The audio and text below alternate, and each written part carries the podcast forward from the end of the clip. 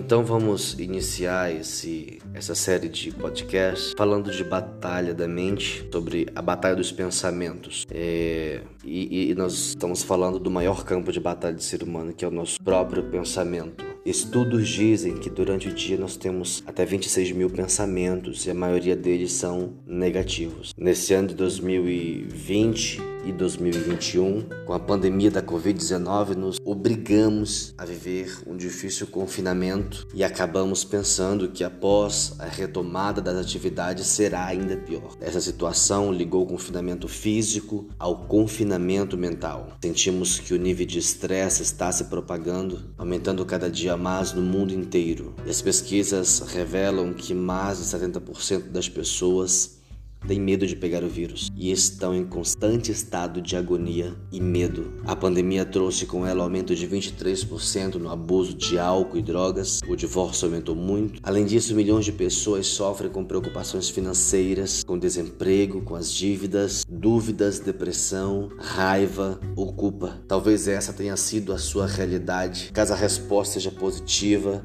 você pode pedir socorro aqui. Superar pensamentos negativos trará a você liberdade e paz. Descubra como conhecer padrões de pensamentos negativos, de pensamentos prejudiciais e ponha um fim a essa influência do mal em sua vida. Em Romanos capítulo 12, versículo 2, vai dizer o seguinte: Não se amoldem ao padrão deste mundo, mas transformem-se pela renovação da sua mente para que sejam capazes de experimentar e comprovar a boa, perfeita e vontade de Deus. Por mais de 140 vezes na Bíblia menciona a palavra pensamento ou mente, referindo-se à dimensão emocional do ser humano. Meu amigo, você está vivendo uma batalha contra os seus pensamentos negativos. E eu creio que através do ensino desta semana e a oração da fé, você poderá ser transformado a fim de experimentar uma completa renovação da sua mente. Eu quero agradecer a Deus pela sua existência. Você é algo importante na criação de Deus e você não é menos digno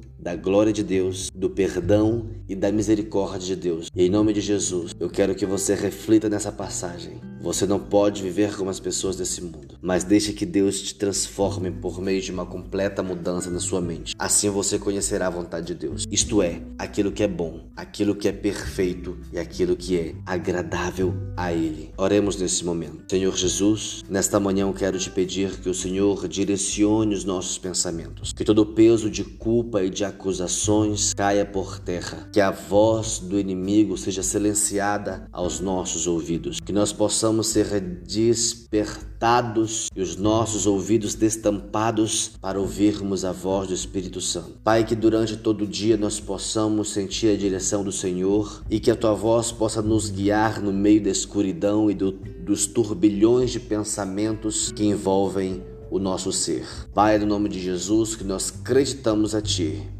Pai amado, a liberdade dos nossos pensamentos, a liberdade da nossa existência e dos nossos propósitos.